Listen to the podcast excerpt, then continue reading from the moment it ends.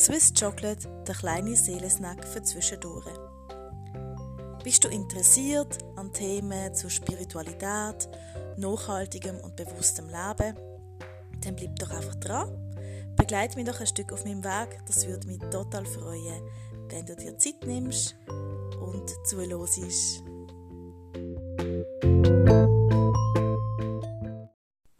Hallo und herzlich willkommen zu meinem Podcast.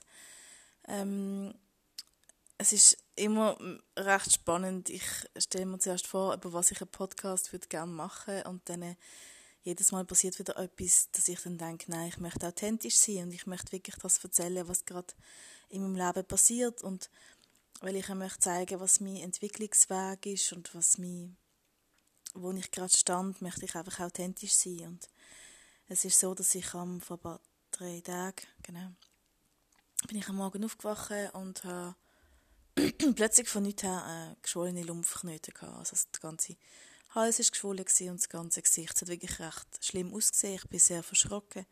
Ich habe gerade meiner Hausärztin angerufen, die ist nicht erreichbar gewesen. Und bitten sie um einen 24-Stunden-Dienst gegangen. Kaum bin ich dort angekommen, ähm, haben sie mir dann gerade ähm, dran genommen. Klar, es hat wirklich nicht so super ausgesehen. Und äh, was mich sehr erstaunt hat, dass sie nebst dem, dass wir Bluttests gemacht haben und abtastet haben und weiß ich was, hat dann die Ärztin gerade auch von irgendwie von einem Lymphom reden und von äh, Metastase und von Krebs. Und ich habe wirklich gedacht, ich bin im falschen Film. Und ähm, ja, bin total verschrocken, habe Angst gehabt, habe nur noch gekühlt, habe es einfach sehr schlimm gefunden so. Und habe wirklich so gedacht, hey, von einer Sekunde auf die andere kann sich auf die ganze Welt ändern.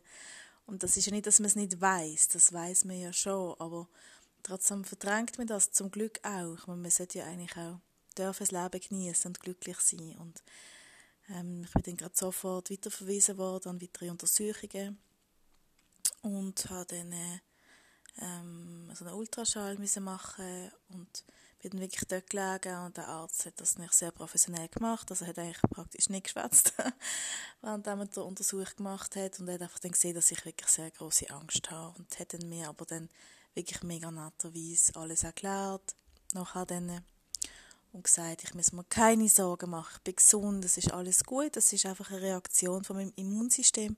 Ich habe wohl ein sehr starkes Immunsystem. Und darum sind jetzt die Lymphknoten so angeschwollen wahrscheinlich wegen einem Virus. Und dann äh, musst du dann nochmal zurückgehen zum Arzt, um das besprechen, die Untersuchung und so. Und dann ähm, ist eben nochmal rausgekommen, ja, genau, es ist eigentlich alles gut, Blutwerte sind gut, zeigt einfach einen Infekt an. Und ähm, wahrscheinlich würden jetzt andere mit Hochfieber im Bett liegen und Grippe haben. Und in dem Sinn ähm, reagiert mein System einfach, indem ich sehr matt und schlapp bin und einfach ähm, geschwollen. Genau. Und dann äh, habe ich dann gefragt, ja, eben, was jetzt, was die weiteren Schritte sind, was man jetzt machen kann. Und jetzt gesagt, ja, nein, wenn es ein Virus ist, kann man nichts machen. Also man kann zwar Symptome lindern, man kann etwas gegen die Entzündung nehmen, man kann etwas gegen die Schmerzen nehmen, aber sonst einfach viel schlafen und äh, viel trinken.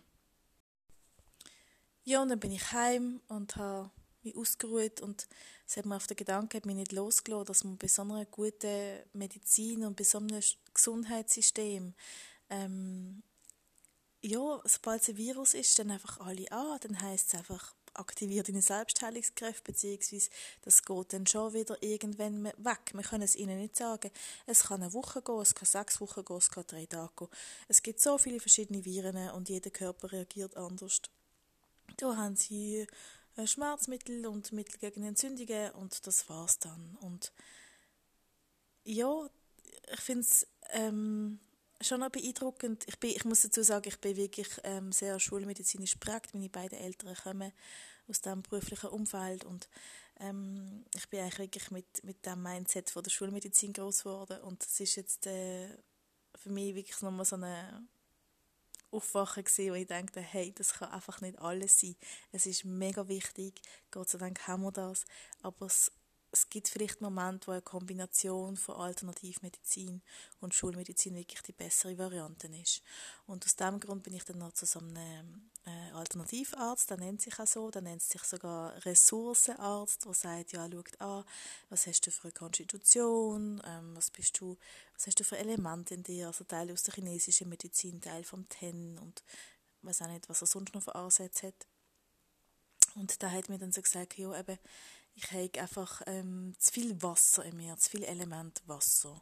Und ich habe, durch dass ich jetzt Zeit habe, ähm, zum Netflix zu schauen, weil ich eben auch so schlapp bin, habe ich dann auch den Film geschaut, Heal, also Heilig. Und dort ist eben auch ähm, so ein Beispiel, aber aus dem Ayurveda, wo sagt, jede Krankheit besteht aus sechs Stufen oder entsteht ähm, halt nacheinander. Zuerst muss eine Anhäufung, also bei mir war es jetzt eben zu viel viel Wasser, aber es könnte auch sein, zu viel Feuer, zu viel Erde oder zu viel Luft. Und dort ist jetzt das Beispiel vom Feuer sogar, dass man zuerst in der ersten Phase einfach sauer aufstößt, weil zu viel Hitze im Körper ist und dass man das meistens halt dann ignoriert und dann irgendwann mal gibt es eine Phase 2, die Verschlechterung und das ist dann erschwerend für das ganze System. Zum Beispiel hat man dann statt dem sauren Aufstoßen schon Sodbrennen. Was machen die meisten? Ich übrigens inklusive. Dann nimmst du einfach irgendetwas gegen Magenbrennen zum Beispiel und dann das dritte war nachher die Ausbreitung. Also die überschüssige Hitze im Körper, die bisher ignoriert worden ist, ähm, ja, wird, breitet sich im ganzen Körper aus und die Person isst vielleicht zum weiterhin zum Beispiel scharfes Essen, nimmt Alkohol zu sich und ähm, Genau, dann kommt es irgendwann mal zu Phase 4.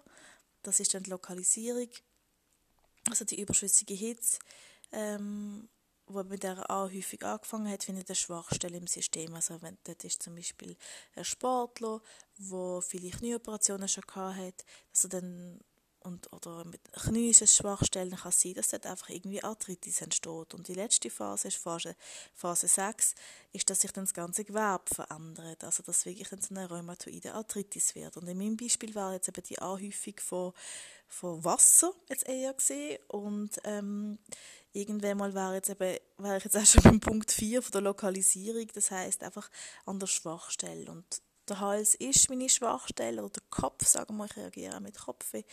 Ähm, und das war eigentlich genau das. Und das ist für mich neu gewesen. und ich bin wirklich so da gesessen und dachte, aha, das macht Sinn.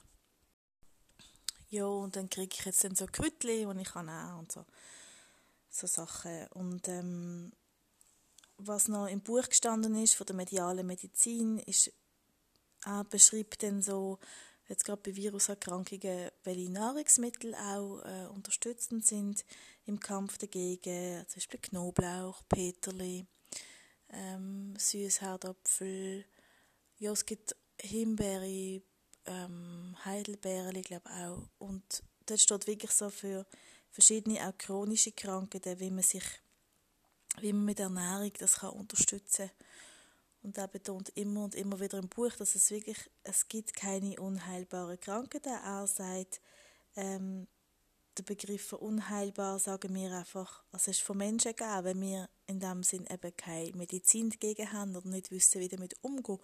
Darum ist es unheilbar, aber er sagt, er geht wirklich davon aus, dass man alles in dem Sinn in den Griff kriegt oder immer wieder kann äh, sehr unterstützen, indem man eben so die Reinigungskur, ich glaube auch mal noch drin mit Rohkost und so Sachen.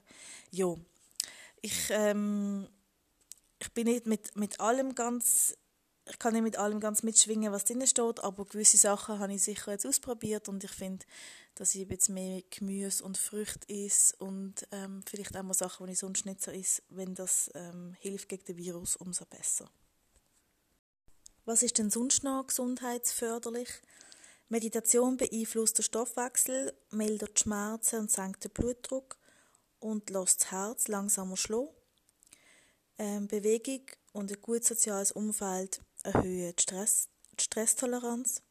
Sport führt zur Ausschüttung von Endorphin und senkt Schmerzempfinden, erhöht Ausdauer und das allgemeine Wohlbefinden und das Lachen erhöht die Anzahl der T-Zellen im Immunsystem und steigert Infektabwehr. Und es haben sich wirklich also war ja irgendwie bei drei Ärzten Und die haben alle so gestaunt ab meinem Immunsystem und ich lache wirklich viel und sehr gern und vielleicht habe ich einfach sehr, sehr viele T-Zellen, die dann ähm, wirklich eine große Infektabwehr ermöglichen. Und ähm, es ist wirklich auch nachgewiesen, dass Patienten, die an die Genesung, also an die Heilung glauben, auch mehr Immunzellen bilden. Ich habe selber gemerkt, bei mir ist zum Glück nicht bestätigt worden, aber wie das ist, wenn du so eine Diagnose angeknallt kriegst, da ähm, ist es glaube ich noch schwierig positiv zu sein. Das erste hast du einfach mal Angst, bist traurig, hässig, was auch immer, aber alles andere, als dass du jetzt das Gefühl hast, ähm, das kommt gut. Natürlich hängt das wieder von jedem Mensch ab, in welcher Lebensphase und so weiter, aber ich denke, ich stelle mir es einfach sehr schwierig vor und ich glaube, wenn man es auch im Verstand macht, ist es nochmal das eine, aber dass wirklich der Körper nicht in dem Panikmodus, in dem Fluchtmodus ist, ähm, sondern wirklich in dem entspannten, positiven Modus. Da braucht es sehr, sehr viel und Vorstellung kann da helfen. Zum Beispiel, wenn du dir vorstellst, du läufst zum Kühlschrank, machst ihn auf, nimmst eine Zitrone raus, machst ihn zu, äh, schaust die Zitrone an, hast sie in der Hand, dann nimmst du ein Messer, schneidest sie abeinander, siehst wirklich, wie der Zitronensaft ein bisschen rausfließt, nimmst die eine Hälfte in die Hand, schaust sie an und jetzt schlägst sie ab. Und jetzt schau mal, was in die Maul passiert. Automatisch bildet sich mehr Speichel. Also, du hast gerade, gerade eine unmittelbare Reaktion rein auf eine Vorstellung. Also, klar, haben eine Vorstellung, wie du, wenn man sich dann vorstellt, wie man gesund ist und wie es einem gut geht, dann äh, reagiert der Körper darauf und aktiviert so seine Selbstheilungskräfte. Wir haben ja auch eine genetische ähm, Grunddisposition und es kann sein, wenn wir zum Beispiel den Zwilling nehmen, wo beide ähm, die gleiche oder ähnliche genetische Disposition haben, dass wenn beide krank sind, dass der eine kann wieder gesund werden und der andere nicht. Und das hängt wirklich von den Umweltfaktoren ab, wo eben die Genaktivität steuern. Die Epigenetik befasst sich mit dem.